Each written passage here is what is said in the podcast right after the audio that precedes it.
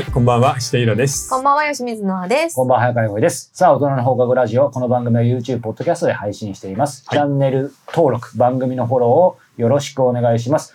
さあ、えー前回ですね、えー訂正する力というお話でしたが、ここでですね、えーそうですね今回はちょっと時事的な話題も入ってきたので、えーですね、訂正する力を訂正してですね、なんとまあ、極端に、まあ、振り切りますが、えーダウンタウン松本人志さん、はい。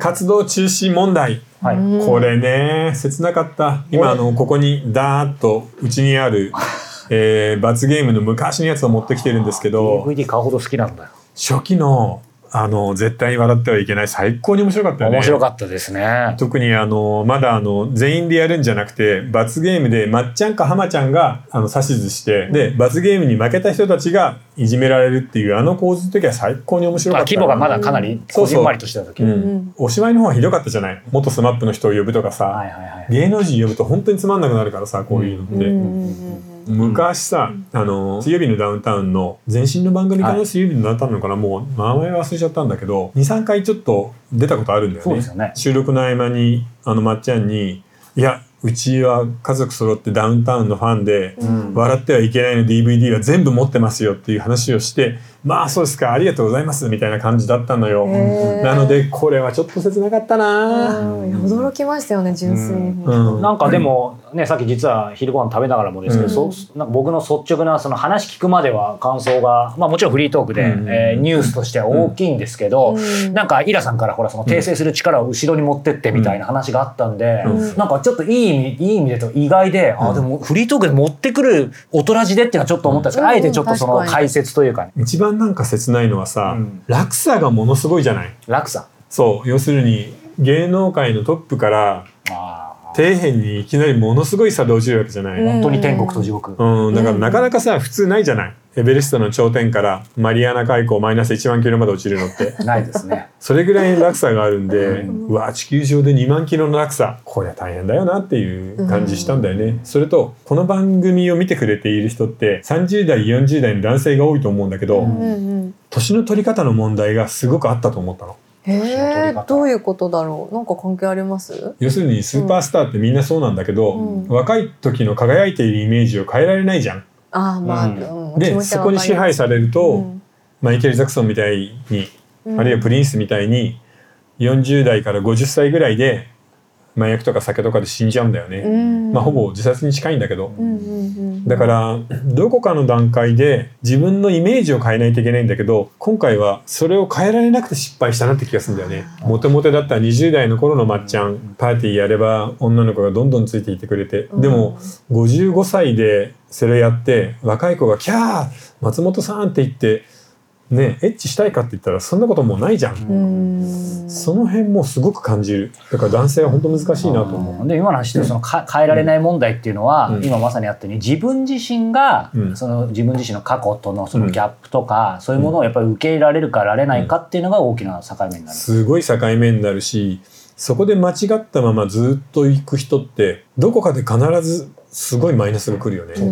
うん特になんかちょっと切ないですね。個人的にですけど、その芸芸能界、うん。まあその抹茶もそうです。スーパースターとしてはそういうのギャップあると思うんですけど、なんかその辺今の話じゃないですけどうまく絶対老いは避けられないわけで、うん。どっかでちゃんとそのうまく老いて次のあのセカンドステージというかそこに行った芸能人の人はちゃんとうん、残ってますよね。そう。逆に中年になってから売れた人っていうのはそれ以降の方がイメージがいいんだよね。逆にそういう人もいますよね結構ね。だから役所広司とか、うん。西島秀俊とか、40過ぎておっていう売れるとやっぱもうそれ以降にイメージがなってるから楽は楽だよね。若い頃苦労するんだけど、でも難しいようね。ん。ようやくも考えちゃうでしょ。いや考えちゃいますよ。ね40歳ちょいぐらいで。僕はあの叩かれるの弱いんで、うん。あの芸能人でもないですしあれですけどやっぱりなんか別にそのねまっちゃんとは全然話違いますけどそう後から振り返ってなんか20代とか30代だと普通にできてたことが、ちょっと抽象的ですけどいろんな意味で、それがあれみたいな、うん。その能力的にもですしその外からの見られ方も、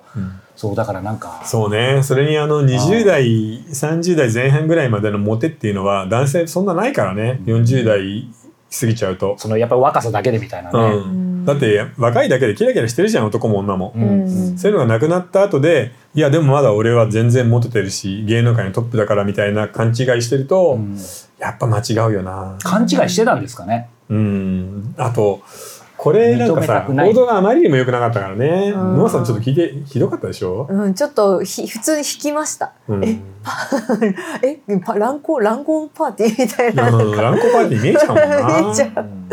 うん。しかもなんかそれを認めてないじゃないですか。うん。まあ事実あったんだと思う。いや事実としてそういう性行為があったんだけど、うん。同意の上だよか、うん。同意はないんだよっていうそこで争ってるだけなんだよね、うんうんうん。もうやっちゃったことは変わんないんでね。だから今のイラさんの話でいくと、若い頃はうん。なんかそのもう俺とできるんだからうん。嬉しいでしょっていうスタンスだったけど、それが55歳になってもまだその感覚を引きずってたから、うん。その本当はその55歳の臭いおじさんとはやりたくないのになんかまだ無料なのよ。あごめんなさいすいません。すいません、ま、あのごめんなさい。今のはまっちゃんが臭いかどうかっていうのはあの関係なくてそういうことなのかなって勘違いしちゃってた。そうだね、でもなんか私の周りでも、うん。そういう男の人いるなってでもさノアさんの仕事してる声優業界ってすごいじゃんやっぱり。芸能界だから一緒じゃんこういうのと、うんうんうん、まあそうですよね、うん。だから。なんかちらほら聞くもんね。うんそうですよやっぱ芸能界ってそういうのって切っても切れないというか、だからあのよく言ううん。ホモソーシャルな縦社会でがっちり固まっているところに、うんうん、なんかセックスみたいなものが絡んじゃうと権力とセックスがくっついてひどいことになっちゃうっていうさ。それこそハリウッドのあの MeToo と一緒の形になっちゃったようね。ん。でもどうなんですかね？そこって分けられるもんなんですかね？いやー難い、しいと思うよ。ただうん。時代がちょっと違うよね。うん、だから要するにまっちゃほんたちが売れて20代の前半で東京に来てブイブイ言わしてた頃うんうん。ともうそれからねもう40年近く経ってるからうん同じことやっても許されるのと許されないことが全然違うじゃん今。うんうんうんだからその辺はやっぱりその自分の年齢によるイメージの変化みたいなのもそうだし、時代の変化みたいなこともちょっと読めなかったのかなって気がする。うん。今一番ね、まあ、ジャニーズもそうですし、うん。まあ、吉本でもそのね、うん。島田紳介とかもそそううですし、本当にこのもう5年10年で一気に、うん、変わったよね。ね。でしかもさこれ、うん。第1弾が出た時文春の第1報の時には2015年だったんだよね。あ最初にもう出てるんだ。で第2報が出たのの一番新しいのは19年なのよ。これコロナの直前までずっとこれやってたんだってことになっちゃうじゃん。うん。いやでも単純にちょっとショックですよね、本当。うんなん。かもう切ない、うん。でもやっぱその意識を変えていくっていうのが難しいってことなんですよね多分、うん。そう。でもそれは男の人でも女の人でもそうだよ。あーでも女性って多分なんとなくですけど私のイメージだと美容とか整形に走る気がするんですけど、あるね。なんかその男性、まあそういう分け方していいのか分かんないですけど男性ってなんかその俺ってすごいんだぞ。まだいけるんだぞ。こんなに女をこう V なんていうの？ブイブイ。あのそう手 手で転がしてんだぜみたいなのを。中国共産党の話言ってる言ってる違う違う違う。でもでもそういう感本当そうだね覚で、やっぱ来る人っているんですよね実際。あのね。多いとっても。男の人で、はい。おじさんで、はいはいはい。東日本あ東アジアはそうだよ。うん。中国でも韓国でもこんな共産党とかのじいさんこんな財閥のじいさんとこういう女優さんが付き合ってるんだみたいなざらにあるじゃん。うん、うんでその辺に関してはもう権力とか金に弱いんだよね。やっぱ貧乏だったから昔ずっと。うん。日本もまだそれ残ってるのはあると思うよ。でなんかその、俺ってすげえんだぜ、こんなもんじゃないんだぜっていうのは、うん。そのまだ50代60代で引きずってて、うん。その実際離婚しうんしてししまったとか解散会社倒産しちゃったみたいなでもさその後あんまり良くないよね。そうなんですよ大体失敗する。そうなんですよね、うん。だからなんかそこのやっぱ権力に固執しちゃうプライドみたいなもの、まあこれそれって多分女性も変わらないんだと思いますけど、その意識の切り替えってどうやっていやだからいやそれだけでワンテーマだよ。ワンテーそうそうそう本当にワンテーマで、うん。あの黒柳徹子参加するパターンもあるじゃない？あなんか多いっすよね。ある時期の形をもうダーッと続ける。紅白でもそのままでしたね。うん、なんかあの怖さもあるしね。あでも僕一つ言いたいのはさ、これこういう性接待とかなんかヒエラルキーとか権力を使って女の人をアテンドさせたっていうのはもうどうしようもないと思うんだ。スポンサーが逃げちゃうから。うん。でもそのまっちゃん自身に関してはそういうテレビでじゃない場ではこれからまた仕事をして全然いいと思うんだよ。うんうんうんあの、えー YouTube でもいいし ABEMA でもいいし。そういう話ありますね。もう別に UNEXT でも Netflix でもいいから、うん。自分なりのお笑いだったりさ表現の世界をどんどん追求してほしいなとは思ってるんだ、うんうんうんだからそそういう意味ではテレビの枷を外れてここでもう一回自由になって好きなことお笑いをやるんだっていう意味でのこれからの仕事に関しては僕いまだにファンだから応援はしたいな、うん。別にこの問題は嫌だしちょっと見にくいなとは思うよ。そりゃ裸のおっさんが俺の子産めやって言って迫ってきたら嫌じゃん、うん。そのセリフのチョイスもまたちょっと、うん、まあそれを言ったかどうかは分かんないけどね。そこのところはその松本さん側は否定してるから、うん。でもこの問題を起こしたからこれから一切の活動がもうダメだ許されない。なんていうことは全然ないと思う。うんうん。それ本当にそうそれはなんか例えば殺人犯みたいな人だって罪を償って出てきたらちゃんと働いて頑張って生きていかないといけないんだからさ、うん。それほどではないしさまだこっちは。うんうんうん。ただまあすでに5人の証言が出てるからよくこの問題に関しては証拠がないだろ映像とか音声とかのうんって言うけど全然違うんだよね証言って証っていう明かすっていうのがついてるんで証言と証拠って等しいの。もう弦が証拠になっちゃうんですよね。そうそうでそれが例えば、えー全く見ず知らずの東京大阪福岡の別々の地域でお互い面識のない女性が証言をしてそれが同じ形での性接待になっているっていうのがバレた段階でもう圧倒的に裁判では不利なんですよ。もうシステムが立証されちゃってる、そうそうそうそう、うんこのシステムでずっとやってたんだ。うんうん、でしかもその被害者がたくさんいるんだ。もちろん中には「まっちゃん好き」って言って抱かれた子もいるだろうけど、うん。そうじゃない子もたくさんいたんだよなっていうのがもう推測できちゃうんで、うん。裁判はもうやんない方がいいと思う。ごめんなさいと謝って示談した後僕が入ってるのはですねアマゾンとネットフリックスと UNEXT あディズニープラスまだ入ってるのかな、なのでそこのところでまたこれをやってほしいんですよ。ちょっと大人じの世界の方に来るかもしれない。うん、だから今回 自分の罰ゲームやったら面白いじゃない？あーそこまで突き抜けちゃうからね。確かにそうこの回のどんだっけな？笑ってはいけない幽霊旅館あるか？あこれこれ。松本一人ぼっちの廃旅館、これ超傑作なので。へこれをまたやってほしいです。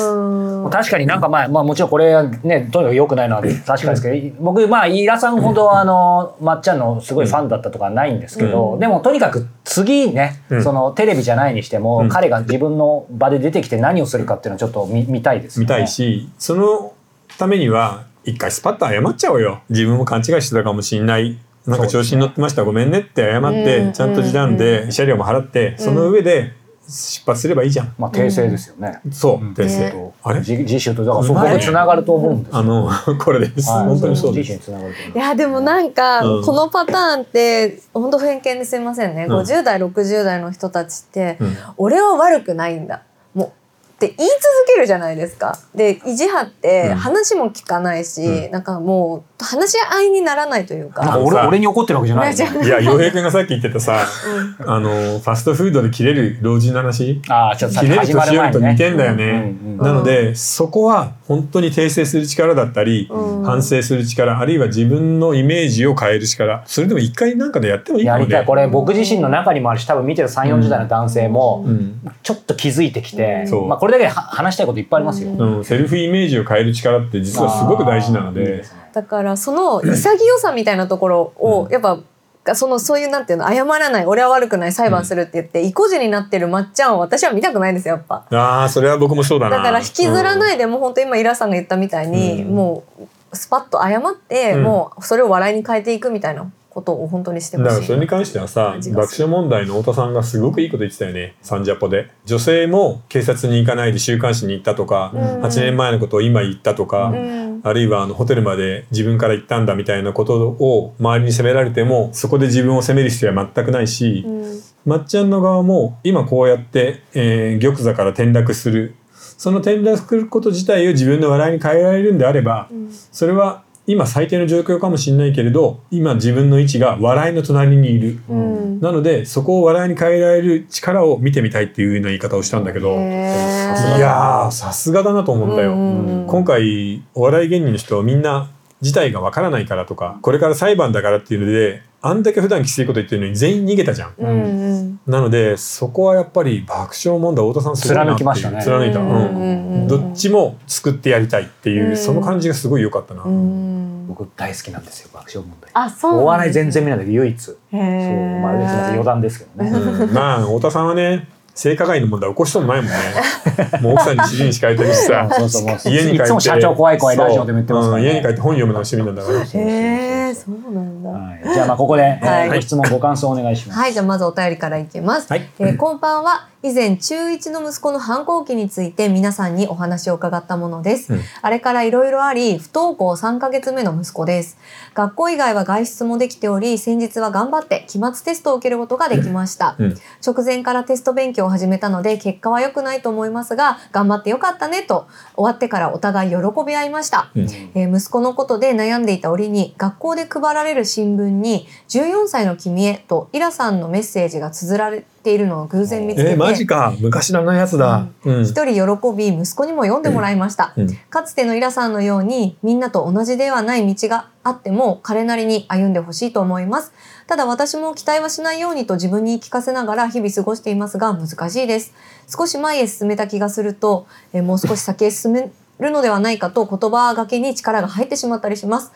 いつもおとらじには元気をもらっています。ありがとうございます。ということです。ーでも自分から期末テストを受けたいって言って受けられたでしょ、うん。ものすごい一歩だと思うけどね、うんうん。ね、でもこうやって、なんかこう自分も葛藤してらっしゃるこの親御さんも素敵ですよね、なんかうんこうやってこと。いや今のままゆっくり待てばいいんじゃないかな、うん。青春期のどこかで必ず一回大きな壁にぶつかるんだよね、うん。でそれが例えばこの男の子みたいに中学生で来ることもあれば高校大学で来ることもある、うん。でいつか必ずぶつかるので周りの子がすくすくうまくいってるから自分の子だけダメだっていうふうには本当に思わない方がいいよね、その壁は誰にでも来る。うちは早く来たんだな、でもその壁に一回ぶつかって考えたり悩んだり勉強したりすることがその後の人生でものすごく効くからうんうんだからノアさんの中国の会社の就職とか 洋平君のあの危ないところマルチにはまりそうになったやつが本当に経験になるんだよね。確かにそうですね。確かに。少なくともネタにはなりますね。そうネタにもなるしでもその悩んだそこで見つけたのがポッドキャスティングだったそうりするじゃん。ですね。そうですね。一回沈まないとジャンプできないので、うんその時期だと思ってくれればいいかな。うんうんうんうんうん。なんか勇気づけられますね。ね本当ですねてか素敵だねお母さんもね息子さんも。どうせさ割と引きこもってて時間がたっぷりあると思うから、うん YouTube とかばっかり見てないで何か本読ますとか漫画読ますとか、うん文化的なもので一つなんか新しい趣味が増えたら嬉しいかな、うん落語聞くとかでもいい。ああいいですね。うん面白いものありますからね。確かに確かに。はいありがとうございます。はい。じゃあ次質問。高海さん30代男性からです、はい。えードラッグストアの店員さんに恋をしたというメッセーあジを送ったのです。あの回で早川さんが一点突破以外の恋をしたことがないとおっしゃっていましたがどのように一点突破したか具体的に教えてなんかさ欲しいです超かっこよくない 俺の声は一点突破。横浜現場的何これ感想じゃなくて質問を俺にぶつけてきたの？うん。選択したの？あなたそうですが。私がちょっとはい私も聞きたいなと思って。だってほら多分まだ行けてないんだと思うんですよドラッグストアのあ店員さ。んこれでも俺言った話じゃないの？だって俺が。いやもっと詳しく聞きたい。具体的にどうしたか教えてほしい。奥さんでしょ？うん。まあ奥さんだからいい。じゃ今までのほら奥さん以外にもだってもう今まで一点突破だったわけねですよね。あの洋平君のね。いやいや僕。武勇うん伝。えでもでも僕はでも本当になんかあでもちょっと具体的じゃないですけどそう、こうだって決めたラインでしか行かないですね。などどうそれは何？あの例えばさこれドラッグストアのはいはい。ねあの、うん。あそこにレジの人に、うん。とこにいる人じゃない、うん。そしたらその人のところに毎回毎回行くみたいなこと？そうそう真面目に話すると、あのその前話した奥さんの時もそうですけど、うん。何かあ相手との共通点みたいなものを、うん。なんか探してそっからそれについて教えてもらえますかとか一緒じゃないですかみたいななるほもどのを何なんか全然俺のインタビュー術を話したつもりだけどリスペクトどころかむしろちょっと何この人癒やしいわねみたいないやいやいやリアルだなといやでもそれはほら別に絶対どんな人も探せばそのさ奥さんの時の最初のやつは何だったっけあすごいもう単純ですよあの僕がひ広島に来てみ縁もゆかりもない中で、うんえ同期のえ新聞記者たちの中で歓迎会自分たちの、うんねうんで飯探してってみんなで言われて僕何も知らないじゃないですか、うんで知らないんでううちの奥さんたまたま最初の選挙かなんかの仕事で、えー、と入力の仕事をしてたので、うん。その時にちょっとだけなんかペアで組んだのかな？一応仕事で触りがあったのねちょっとね。あったっつってもほとんど話してないんですよ。うん。話してない上に僕がいた社会経済、なんでこんな話しなきゃいけない社会経済グループが2階だったんですよ。うんで3階が別の整理部かなんかあの整理記者のね、うんうんそっちにうちの奥さんいたんですけどそっちはもう怖いキャップデスクがもう地味猛量のようにいるところで僕はもうなんかうつ病で辞めるか辞めないかみたいなとこだったんですけど、あなんか奥さんいいなと思って、うん。仕事まともにできないのに、うんあの懇親会頼まれて恐る恐る3階に登ってって。そのさ階段を登っていく感じってどう？もう地獄の階段登る感じですよ。本当、はい。でもそこに行かないといいものには会えないんだ。そう。ででいい話じゃないですか、うん。でこっからどうやっていったかっていうと、まあ、僕の第一声うん。がちょっと懇親会やんなきゃいけなくなったんでなんかどっかいいお店知りませんかってこの間はどうもみたいな感じで、なるほど。そうそうそうで向こうはなんか顔はまあ分かってるけどみたいな、うん。だから明らか不自然だよね。でももう一点突破ってもう決めちゃったら不自然でも関係ねえだろうみたいなうん。でそうしたらオチがまあ前も言ったように「あ教えてくれんのかな?」みたいな感じだったら「あそこにホットペッパーあるんでそれどうぞって見てください」みたいに言われて。奥さんはっきり言ってよくないね。い。いや奥さんよくないな。タイプじゃなかったじゃないいですかやなんですけど、うん。なんですけど、なぜかそっからあでもちょっと分かんなくてみたいな感じで、なんかそこで粘ったのそう粘って僕も3回のこともその時点で命張ってるわけじゃないですか、もうだって閻魔大王だらけなわけですよ、うんこれ見てたらどうしようみんな上司が、うん。であじゃあちょっとすいません。また今後いろいろ相談乗ってもらうかもしれないんで電話電話番号教えてくださいって。超不自然でしょ？でもでもこの粘り大事でね、こも、の粘り大事だけど、なんかでもこれな福岡で女の子を探している人みたいな。あれ？元 m 1王者みたいな雰囲気これあるな。はどうなの？これってでも、まあ、ナンパなんだけど。いやでもそれがあの正しいナンパだよね、うん。しかも接点があるから。そうそうそう。街を流していて気に入った子に声をかけるのとはちょっと違うじゃん。うんうんうんそう。でもなんか仮に変な話ですけどいい真面目な話からちょっとあえてナンパの話し,、うん。たとしてもなんか仮にそう僕は独身でなんかあの電車とかで、うん。い今の自分のこの経験値のままで見つけたらやっぱなんとかこう理由作って話しかけられそうな気はするけど、うん。うん。やっぱまず顔を覚えてもらうこと大事だからそうだね。行きまくるっていうのは大事じゃないですか。慣れは大事。で、うん。あと服装とかもちょっと気遣ってなんかスウェットのまま行かないで、まあそりゃそうだな。そうそうそう。毎回その人に接待、接待じゃない間違えた。もうなんかこっちに毒されちゃって、接客。接客してもらうのですよね。多分まずだから早川さんはだってもう顔分かってたんですもんねお互い。分かってたよね、うん。だあと、うん。レジでさお客さん僕これ日本のお客さん多いと思うんだけど無言で「あ」とか「う」とか言うじゃない。あとかうとか。うん、うんとかはいとかさなんか必ず一言ありがとうって言って丁寧に接してればでしかも今のノアさんみたいにちょっとだけ服気を使ううん。可愛い色のうん。カラーのついたシャツを着るとかそんなのでいいからうん。それを繰り返していれば絶対印象残る。あ、あ本当そうですね。でも本当いつもですけど僕ほらあのマックとかうん。スタバ朝行ってますけど、うん。普通に店員さんとかいるじゃないですか、なんかずっといるとなんかちょっと一言話すとかなくないですか？別に。あるある。こう恋愛とかじゃなくても。だからそういう積み重ねちょっとその時にプラスアルファで一言なんか話してみるとか、そうだね、うん。うん。でも本当にヨレヨレであのほら寝て起きたすべてとかで行かなければ全然問題ない。やっぱそこなんだね、そう。あとは本当にあの大大事お礼の言葉一言みたいなのが大事、うん。ありがとうございますとか。は今日はなん。か可愛いですね。ぐらいのことを全然付け出してもいいからそうですよね、うん。